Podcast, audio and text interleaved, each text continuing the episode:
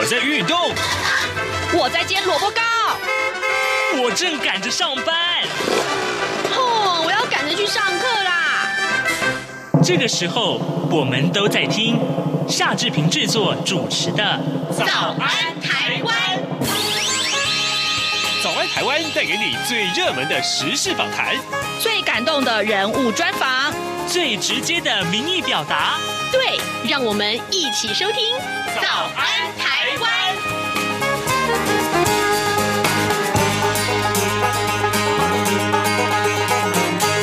早安，台湾！我是夏志平。今天是二零二二年的五月九号，星期一。在今天的志平在早安现场这个单元里面，跟他探讨这个问题啊。各位，昨天才过完母亲节，那么呃，今天的话题跟母亲有关哦。呃，是这样子的，呃，其实呃，有台湾的这个少子化问题啊，呃，呃。算来算去啊，我们这个推到后来，这可能跟公托，就是公共托育这件事情是有关的。今天待会儿呢，志平要为您连线，呃，访问的是妇女新知基金会的秘书长秦玉荣。我们请呃秦秘书长跟大家来聊这个话题，到底台湾的公托政策出现了哪些问题呢？在跟秘书长连线之前，志平有一点点时间跟大家说一说个平面媒体上面的头版头条讯息。我们首先看到《联合报》和《中国时报》的头版头条仍然跟疫情有关了，不过呃，切入的角度有所不同，呃呃。关心每一天确诊人数的听众，大概都已经呃知道，就是呃台湾的这个每日确诊人数其实都已经突破了四万大关了。今天联合报的内文是这样告诉我们的：昨天的这个国内新冠本土。案例啊，这四万四千两呃四万四千两百九十四例。那么虽然比前一天是减少的，不过呢，指挥中心呢认为啊，可能是假日效应啊。值得警惕的是，值得警惕的是，新增加的一百一十八个病例当中呢，呃，重症啊个案跟这个十二例的这个呃本土病例的死亡个案呢，双双创下了本波疫情的新高。那公卫界都建议啊，政府要加速长者施打疫苗，还有呢，居家照顾者获得呃抗病毒药物的这个流程啊，也应该要更简化，避免啊中重症的人数持续的上升。指挥中心指挥官陈时中他昨天说呢，本土个案虽然略降啊，但是呢，呃，恐怕只是周六效应而已。那么疫情啊，是不是真的平稳，还需要观察。虽然呢，呃，疫情也严峻，但是陈时中表示啊，不排除继续开放边境。呃，之前观察啊，呃，这个国际疫情啊的时候，就认为说大概七月份就可以开放了。那现在要开放也是可以哦。不过呢，呃，现在本土病例比较多哦，如果国外确诊病例又入境的话，恐怕会对国内啊的这个医疗呃体系造成压力。等到疫情下降，那么医疗量能有足够的话，就会开放边境的。好，这是我们看到呃，有关于联合报上面把这个呃感染人数虽然呃昨天比前天略微下降，但是中重症的这个病例增加了一百一十八例，那死亡病例也增加了十二例，这是重点中的重点啊。另外啊、呃，因为这个呃感染人数剧增啊，所以大家都跑去要。抢购这个快筛剂啊，但是快筛剂啊，坦白讲，每天呃每个药局只卖七十八剂啊，实在是不够啊。所以呢，呃，这个因为疫情的持续走高啊，快筛剂啊可以说是一剂难求啊。中国时报今天告诉我们，蔡英文总统他说重话了啊，要求要增加商业通路之后，经济部昨天也宣布，从今天开始，在台北市、新北市。基隆市、桃园市的统一超商、全家、莱尔富，还有 OK 啊，这四大超商，另外呢还包括了像屈臣氏、像康是美，还有全联以及美联社，总共有八大通路啊，将近七千个据点，也直接要贩售快筛试剂，不必出示健保卡，呃就能够购买。但是呢，每个人限购一剂，价格不能超过一百八十块钱。这也是今天《中国时报》上面的头。头版头条讯息。另外，《自由时报》的头版头则是告诉我们啊，中共的这个农林二十二条措施优惠破功了，怎么回事呢？呃，台湾人到中国去做进行这个农业投资呢，去年只有十个案例啊，去年只有十个案例。那《自由时报》的头版上面，同时也关注了另外这个刚刚我们所说的啊，新冠肺炎的这个疫情啊。到七月的时候，可能就会降级啊，这个传染病的这个等级会降级啊，这是我们今天看到的重点。呃，现在时间早晨七点零五分二十二秒，我们先进一段广告，广告过后马上就跟秘书长连线喽。儿子啊，等一下陪我去一趟邮局。妈，你去邮局要干嘛？去领钱转账。哦，不用这么麻烦啦，转账不需要临柜哦。嗯，这怎么可能？不去怎么提钱啊？行动邮局 App 通通都能搞定啊！新一代行动邮局 App 支援扫码收付、无卡提款、转账、线上缴费，少了携带现金的危险，也没有付错钱、找错钱的问题哦。哇，这听起来还不错哎。是啊，有了它，线上转账缴费省时又方便，你就不用再去领钱缴费那么麻烦了。哦，对了，如果你要去邮局，据点预约功能还能够帮你排队先抽号码牌哦。哎呀，真的很方便哎。那我们现在就去邮局办理申请。哎呦，不用啦，用金融卡搭配读卡机就能够在家申请喽。现在我们就上邮局的官网查查吧。以上广告由中华邮政提供。早安，台湾。正吃着什么样的早餐？吐司加火腿蛋，咬一口，然后收听中央广播电台。早安现场。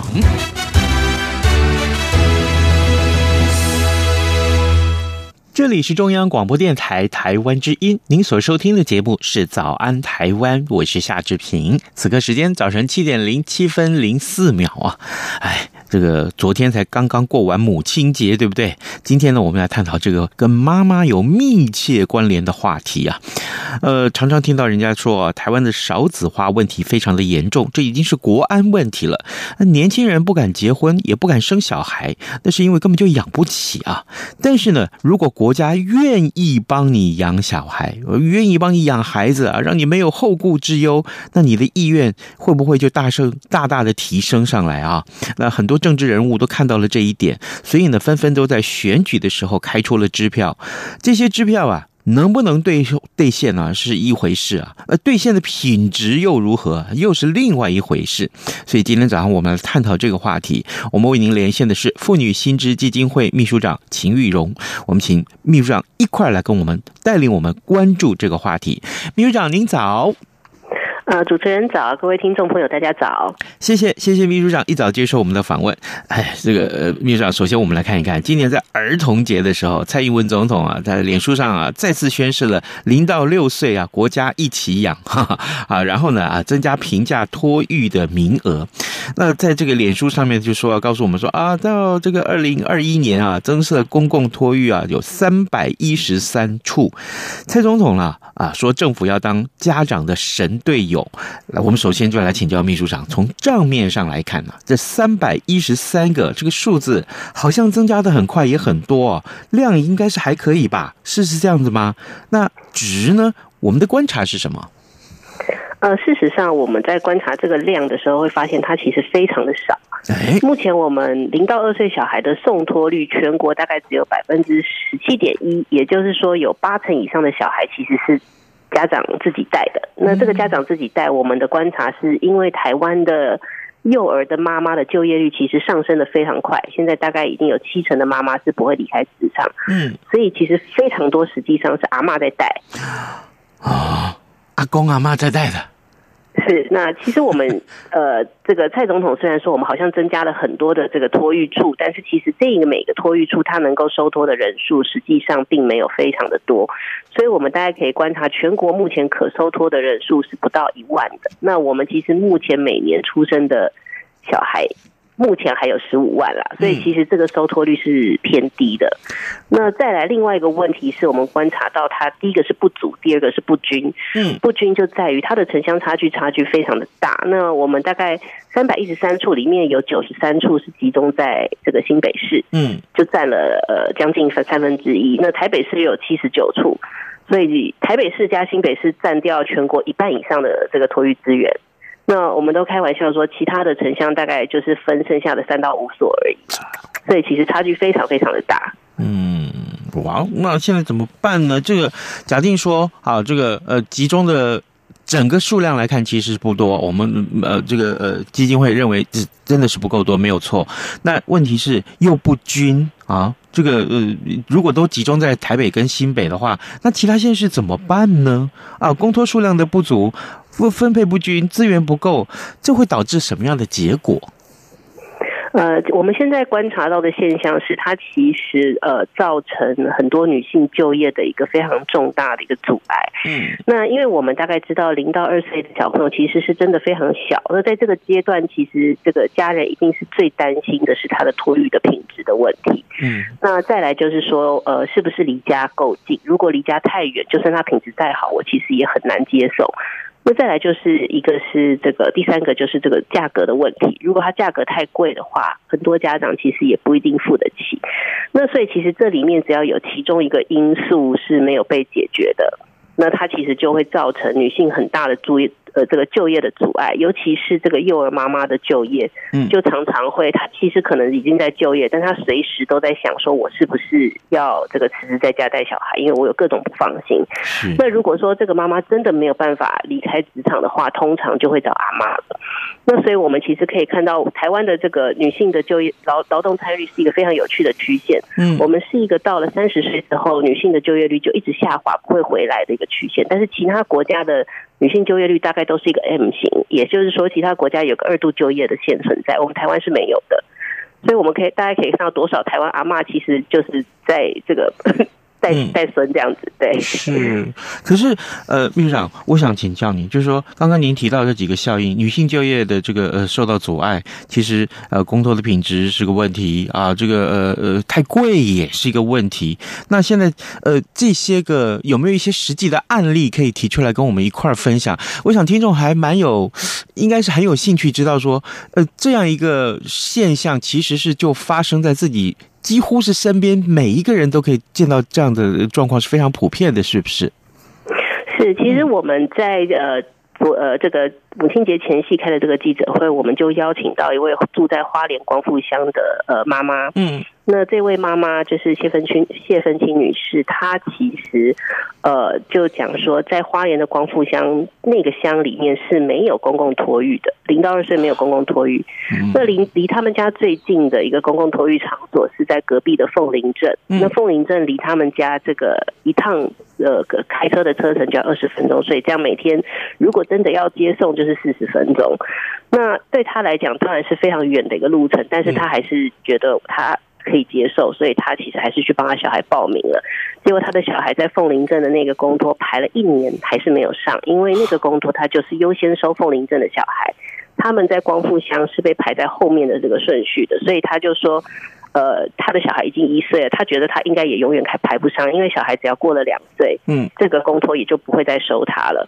对，所以其实对他来讲，这就是一个非常大的困境，因为他就说他其实非常想要。全职就业，他现在目前是呃，就是每天工作大概一两个小时这样的一个方式。嗯，但是他非常想要全职就业，因为他其实也很想要从工作里面得到他的成就感，而不是说把他的成就感都放在孩子身上。哦，原来如此，各位听众啊，今天早上志平为您连线访问的是妇女新知基金会的秘书长秦玉蓉，我们请秘书长跟我们来呃带领大家一块来了解这个话题。台湾的这个公托政策，就是呃孩子的零到两岁这段时间，其实应该是尽量要有一个很好的照顾。那现在来看啊，刚刚呃秘书长告诉我们啊，零到两岁的这个送托率只有百分之十七。点一，啊，全台湾可以呃，这个收托人数呢，只有九千九百八十八个人，还其实还不到一万人。在这样的一个数据来看，特别是我们如果再把嗯全台的新生儿啊不到十六万人这样来看，啊，这个数字还是真的低的可怜。所以呢，现在就真的是。这个情况就出现了，嗯，很多的这个零到两岁的这个孩子们啊，小孩小朋友，他都是由这个祖父母来带。那很重要的另外一个面向，我们看到是，那妈妈呢？妈妈其实很想要借由工作来满足自己啊，这个在这个工作权啊的这个满足，还有就是真的也需要呃工作的这笔收入，那这个时候怎么办？于是乎这个问题就凸显出来，台湾的这个公托的政策啊，呃，其实在落实的过程里面其实有很大的一个问题，所以呃。呃，秘书长，您刚刚提到这个呃，公托的这个价格很贵这件事情，呃，目前大概一个孩子啊送到公托的这个呃每个月的费用大概是多少？但是呢，为什么我们会整理出这么多的一些价格的后面的背景？呃，恐怕一般的民众如果没有家里没有这么小的小孩，其实他还并不清楚他要花多少钱在公托，对不对？呃，其实老实说，公托的价格并不是非常的贵。例如说，以台北来，呃，新北市来讲，如果扣掉所有的政府补助，一个月公托的这个支出大概是五千块钱。嗯。那这也是为什么我们其实会主张政府应该在每一个乡镇都要有公托。嗯，那但是在价格上比较昂贵的第一个部分是最昂贵，大概都是私立的托婴中心。嗯，再来就是没呃，在这些这些私立托婴中心，它就是连准公共化契约都没有签。那但是如果他签了准公共化契约之后，它的价钱就会再降下来一些，大概到七千多左右。嗯。那但是准公共准公共的这个呃托婴中心呃，我们也发现另外一个问题，就是说，因为这几年政府大概每一年八月的时候都会加码补助一些这个托育的补助这样子，嗯，但是我们又发现准公共的托育好像呃，只要一政府一补助，它其实就涨价。嗯，那准公共政策在下来的前两年，政府有规定这两年都不准涨，可是现在已经过了两年的期限，所以大家都开始一直涨价。那我们大概去算一下，这个涨价涨上去之后，其实就把政府给家长的补助完全吃掉了。嗯，那这个就让我们觉得有点疑惑，是因为政府的说法是我们补助这些钱是为了要减轻家长的这个经济上的负担。对，但是另外一边却涨价，把家长的这个负担就是又又往上抬了。那好像实际上的效果是并没有减轻家长的负担的，而且让新进来的家长。其实他的托育费用是水涨船高的，是是。那我们其实，在记者会上也邀请到一位新北市的妈妈，她自己的小孩本身是送公托，但是她也听说，呃，未来这个她其他的朋友在送的准公托是会有可能涨价。那她其实提出来的就是说，她觉得涨价并没有一定不行，但是她会身为一个家长，她会非常想要知道。这个涨价到底是为了什么样的一个理由？它是为了呃要增进我们公共托育的或者是准公托的一个品质吗？或者是他们会发现老师的薪水实在太低，所以要帮老师加薪？嗯，那如果是这样的理由，其实他身为家长他是绝对乐观支持的。但是在这个涨价的过程中，他也没有听到这个呃新北市政府或者是任何的中央政府的官员有说明说这一波的涨价到底是为了什么？那他身为家长，他觉得。他应该要知道，以及这些钱其实都是来自纳税人的钱。嗯，那政府应该要来有一个公开透明的机制，把它讲清楚。嗯，如果说哈，如果说呃，政府多给了一些补助，让经营呃这个不管公托或私立的这个托育的这个呃这些个地方啊，这些业者可以有多一点的收入，呃，其实嗯，就市场机制来讲，这不是一件很坏的事情，对不对？呃，应该是说，这个钱如果是来自公共的资金的话，那这个钱它是为了实际上投入在哪里，然后有什么效果，这件事情，其实家长或者是纳税人都应该要知道的。那当然，如果说政府提供这些资金，把我们的托育服务弄得更好，这当然就是全民之福。嗯，那其实现在的问题是，它涨价之后，这个钱实际用到哪里，其实并没有人去整理这个资料，告诉大家说这个钱实际用到哪里，然后它造成了什么样的效果。嗯，对，这真是一个很值得探讨的问题。那政府跟家长怎么办？政府就一直对啊，我我每年到八月一直加嘛。对不对？那这个家长也觉得，啊，那这个我呢，我的价格没有比较便宜，我付出来的金额没有比较便宜耶。这 那我们怎么办？所以其实我们在这个记者会上就希望说，政府能够至少要做到一件事情。嗯，其实很多的这个在地的数据是地方政府可以去掌握的。第一个就是说，像我们的中央政府其实也。呃，写在我们的行政院少子女化对策里面，就是说，如果这个托育费用超过家庭总所得的百分之十到百分之十五，其实对这个家庭来说，经济负担就太重。嗯，所以呃，在这个少子女化对策里面，行政院也主张说，那我们应该要把托育费用降在这个家庭家户总所得的百分之十到百分之十五以下。所以这其实是我们全国性的一个政策目标。嗯，那既然是这样的话，其实呃。这个地方政府就应该要去掌握一个数据，就是说在地的这个育龄家庭的家户总所得的分布到底是多少？嗯，那在地的家户总所得的这个呃百分之十到百分之十五是一个多少的金额？那这个金额应该要第一个要被守住。那第二个就是说，呃，如果说在这个金额以下，它真的还是有一些要呃这个做一个调整，那尤其是在政府这个。加码补助的这这几年，他真的要做一个调整。那这个调整，他到底是为了什么样的原因？是因为他考量了当地的物价，然后又考量了这个加户总所得可能有大家有加薪，所以有上升，所以家长的负担，呃，负担能力是可以呃是更强的，所以他有这个涨价空间。那第二个，他可能考量当地的物价确实是增加了，那所以营运成本是增加了。是。那第三个就是说，他也可能考量说这个托育人员的这个薪资。也有这个调涨的需要，所以他可能做了各种的考量，他觉得有一个涨价额度是合理的，那他这个他就可以去根据这些数据提出来，然后把这些数据跟决策的过程做公开。那这个我们会认为这是政府在做决策的时候一个比较负责任的方式。是，各位听众，今天早上志平为您连线访问妇女新知基金会秘书长秦玉蓉，我们请呃秘书长在节目中跟大家分享这个话题，就是台湾的这个公托政策。其实我们看到，呃，目前有这个很多的这个家长啊，自己的这个小孩子零到两岁的小孩子，其实是有自己的呃。爸爸妈妈在带，就是他让这个孩子的这个呃祖父母来带。那事实上，呃，也影响到每一位妈妈啊，她的这个就业啊的这个状况。所以，我们今天请秘书长跟我们来分享，到底目前台湾的。公托政策出现了哪些问题？该怎么解决？除了刚刚呃，秘书长您所提到的这个价定价这件就是这件事情要确实之外，其他呃基金会的主张还包括哪些？我们是不是也可以一并在这个地方做一个全面性的了解？呃，第一个就是说，我们认为这个公共托育它应该要足够普。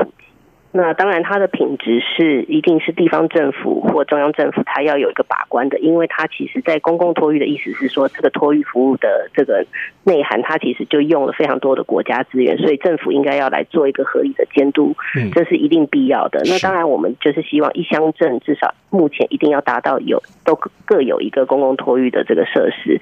那再来就是说，这个定价的部分，我们希望所有的托育服，不管是公共托育或是非公共托育，它的这个定价。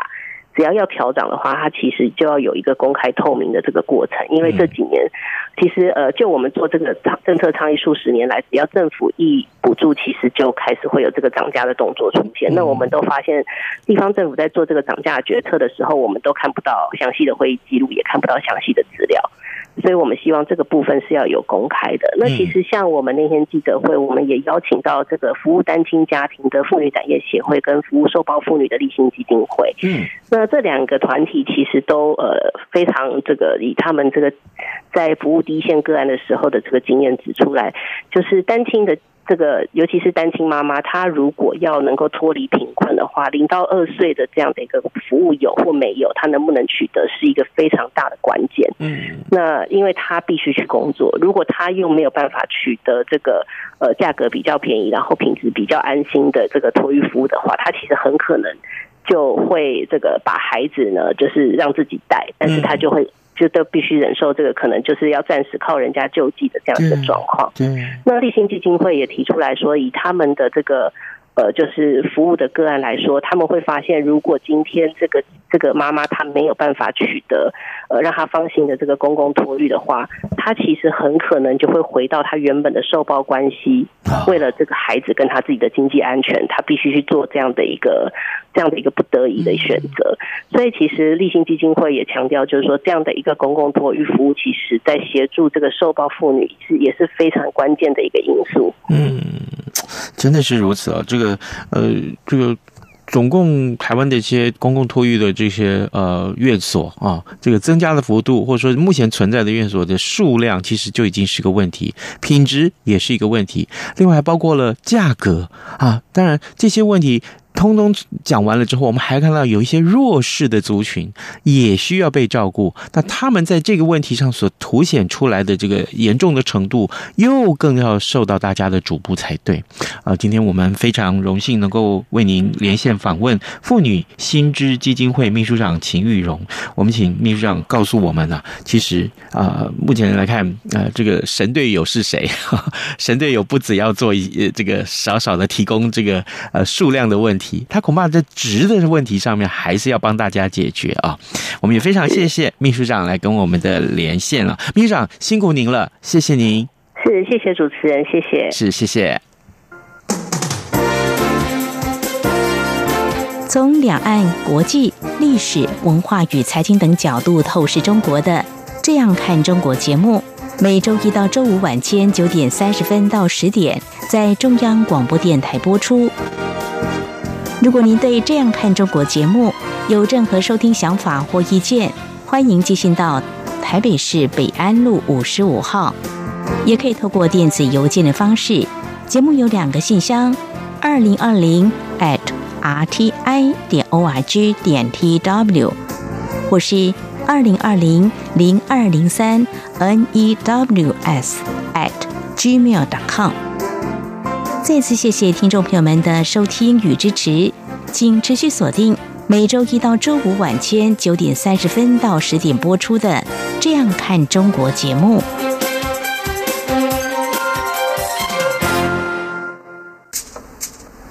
早安，台湾，你正吃着什么样的早餐？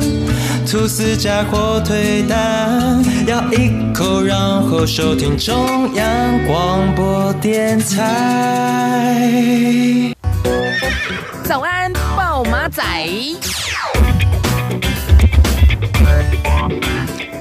好，这里是中央广播电台台湾之音，您所收听的节目是《早安台湾》，我是夏志平。此刻时间早晨七点二十六分啊，是七分了。来，我们来看看其他重要的新闻。今天其实很受到大家瞩目的这一则讯息啊，香港在八号举行了第六届特首选举，唯一的候选人也是香港前政务司的司长李家超，他是以百分之九十九的史上最高得票率当选了，然后他会在七月一号啊宣誓。就职。那么，中新网的报道是说，香港过去五届啊特首的选举只有两次，仅有一名的候选人，这分别是二零零二年的董建华，还有二零零五年的曾荫权。那当时呢，选举的规则不一样，呃，两个人都是在没有对手的情况之下自动当选。香港立法会在二零零六年的时候修改了特首的选举条例啊，加入了信任票的制度，呃，也就是啊，只有一名候选人都要投票，票呃，而且呢，需要半数委员的选举委员的支持。那这一次的呃这个特首选举，李家超顺利取得了七百五十张支持票的当选门槛，获得了一千四百一十六票的支持票，八票不支持票哈，八票没有支持他。那这有时候看我们看到，当然呃李家超的当选的意料中事。不过呢，呃接下来香港的情势恐怕是更受到大家关注。另外，这个话题其实很温馨，我我们愿意把它放在今天早上跟大家一块来分享啊。垦丁啊，大家去垦丁，台湾南部的垦丁玩，其实都会吃一些海产，对不对？大家想说，哎，我要吃龙虾，吃龙虾。但是呢，这些呃龙虾可能在垦丁海域被滥捕啊，这个所以呢，很多的龙虾都还不及，还来不及长大，就被送到餐桌上面了。这个新闻怎么说呢？恒春半岛跟海域啊，因为垦丁观光的需求啊，多年来滥捕。跟破坏海洋生态啊，部分的海产业者于是乎呢，就发起了自律的行动啊，拒绝贩售来不及长大的小龙虾，并且呢，向渔民收购之后，还把它们放生放回大海去，非常。棒，对不对？好，这个海洋志工啊，张家张荣家昨天就协助把小龙虾放回大海。那恒春镇的海岸永续发展协会也说，啊，希望啊业者跟消费者能够自觉啊，不再捕捞稀少或者过小的呃这个呃珊瑚礁的鱼虾贝类啊，那么让垦丁的海洋生态能够恢复生机。